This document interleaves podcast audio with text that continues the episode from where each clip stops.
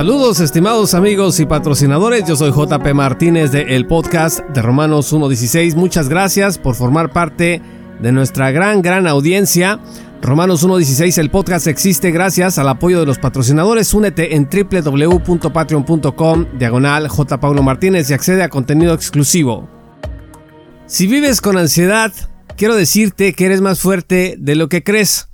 La ansiedad es un padecimiento poco comprendido en el mundo y también en la iglesia. En el mundo el que lucha con la ansiedad es estigmatizado generalmente como un enfermo mental, como un loco. En la iglesia muchas veces tristemente se le tiene a una persona con ansiedad como endemoniado o como alguien con una condición espiritual en entredicho. En ambos casos el que tiene ansiedad es considerado débil en un sentido negativo Alguna vez escuché a una persona, a un cristiano, que diagnosticaba la ansiedad en otro hermano como un profundo problema espiritual. Y cuando se dice que los que padecen ansiedad son débiles, no se habla de debilidad como por ejemplo podría entenderse cuando decimos pues todos somos débiles de alguna manera, sino débil en una forma especialmente mala. Es decir, como que te falta carácter, te falta coraje, te falta valentía, te faltan miras, te falta compromiso con el proyecto o con Dios. Hay un tipo de estándar de lo que es una persona normal en el que el que tiene ansiedad pues no va a encajar.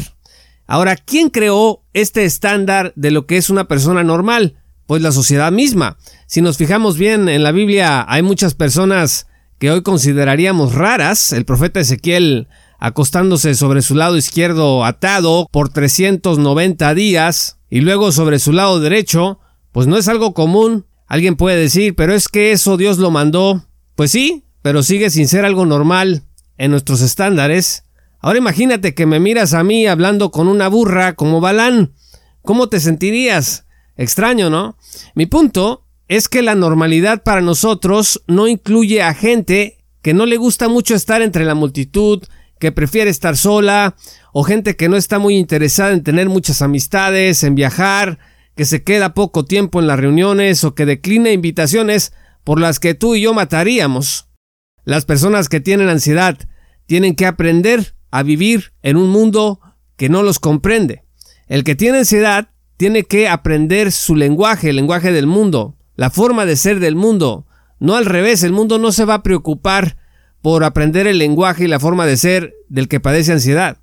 El que padece ansiedad debe actuar hasta cierto punto para que le dejen en paz y no le estén preguntando qué le pasa una y otra vez. Es que no le pasa nada, así es esa persona. ¿Por qué tiene que explicarnos siempre el cómo Dios la ha hecho hasta ese momento como si fuese un bicho raro? Cuando tienes ansiedad eres como un ratón de laboratorio y a veces te conviertes en un chivo expiatorio que juega el rol del que sufre o carga con algo y pues eso le sirve a los demás para distraerlos de sus propios sufrimientos y cargas. Si uno de tus amigos o familiares trae problemas, pues simplemente te voltea a ver a ti y dice, no, pues aquí el ansioso es él, no yo. Cuando tienes ansiedad debes también aprender a vivir contigo mismo, aceptándote, y sirve mucho recordar que el apóstol Pablo vivió con una frustración por la cual rogó tres veces a Dios que se la quitara. Pero Dios no quiso hacerlo. Pablo reconoció que Dios le mandó una espina clavada en el cuerpo, vean ustedes 2 Corintios 12, versículo 7. ¿Para qué?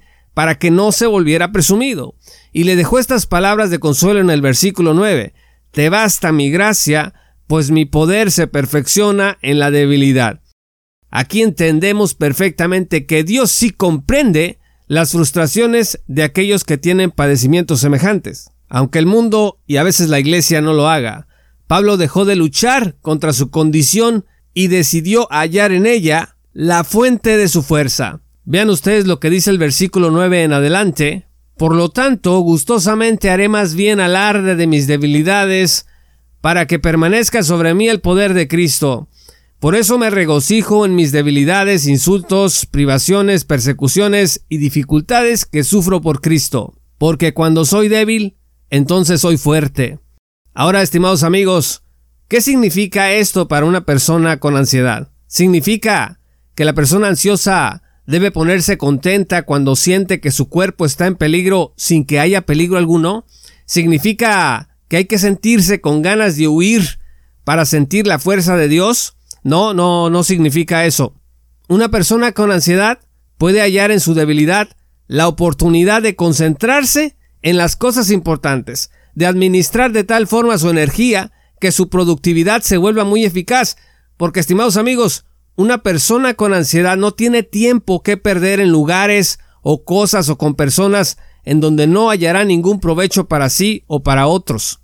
Por otro lado, la ansiedad es un constante recordatorio de que todo depende de Dios. Una persona ansiosa que reconoce su debilidad estará lejos de permitir que la soberbia destruya su vida. ¿Cómo podré sentirme autosuficiente ante Dios y los demás si cada día debo cuidar mis pasos para mantenerme firme? Una persona ansiosa sabe perfectamente que debe depender siempre de Dios para continuar. No estoy diciendo que no haya personas con ansiedad que sean soberbias, estoy diciendo que es más difícil hallarlas. Además, la ansiedad te obligará a ser disciplinado en lo que miras, en lo que comes, en las horas que duermes, en lo que haces con tu cuerpo. De otro modo, pues la dieta de una persona con ansiedad sería un desastre y una vida sin ejercicio y con hábitos mentales malsanos. Por último, las personas con ansiedad están obligadas a cuidar mucho su teología. No se muestra con más claridad la gracia de Dios en la vida de alguien que cuando su debilidad le arrastra hacia ella. Vivir con ansiedad exige, para tener salud, estar constantemente descansando en la gracia de Dios, en su amor y en su misericordia correctamente entendidas. Ten fe si te ha tocado vivir con ansiedad. No todos los días van a ser iguales, algunos serán más duros que otros. A veces habrá días, puede haber inclusive hasta semanas, en donde vas a disfrutar de una completa tranquilidad y tú mismo te vas a sorprender. En todo esto, no eres un bicho raro, eres una persona increíblemente resiliente que ha logrado superar día a día una condición que muchos no podrían tolerar y que por ello Dios los ha mantenido lejos de ella. Eres más fuerte que el promedio. Sigue adelante, que el Señor va contigo. Gracias por escuchar este programa, estimados amigos y patrocinadores. Yo soy JP Martínez de el podcast de Romanos 1.16 Únete como patrocinador en www.patreon.com diagonal J. Martínez para que nosotros podamos seguir produciendo materiales para el mundo de habla hispana. También puedes unirte gratuitamente en Substack como jpmartinezblog.substack.com, además de poder tener una suscripción con nosotros. Muchas gracias y que el Señor los bendiga hasta que volvamos a encontrarnos. Esto fue Romanos 1.16 con Juan Paulo Martínez Menchaca. Únete como patrocinador y apoya la sana divulgación bíblica y teológica en América Latina. Romanos 1.16. Todos los derechos quedan reservados.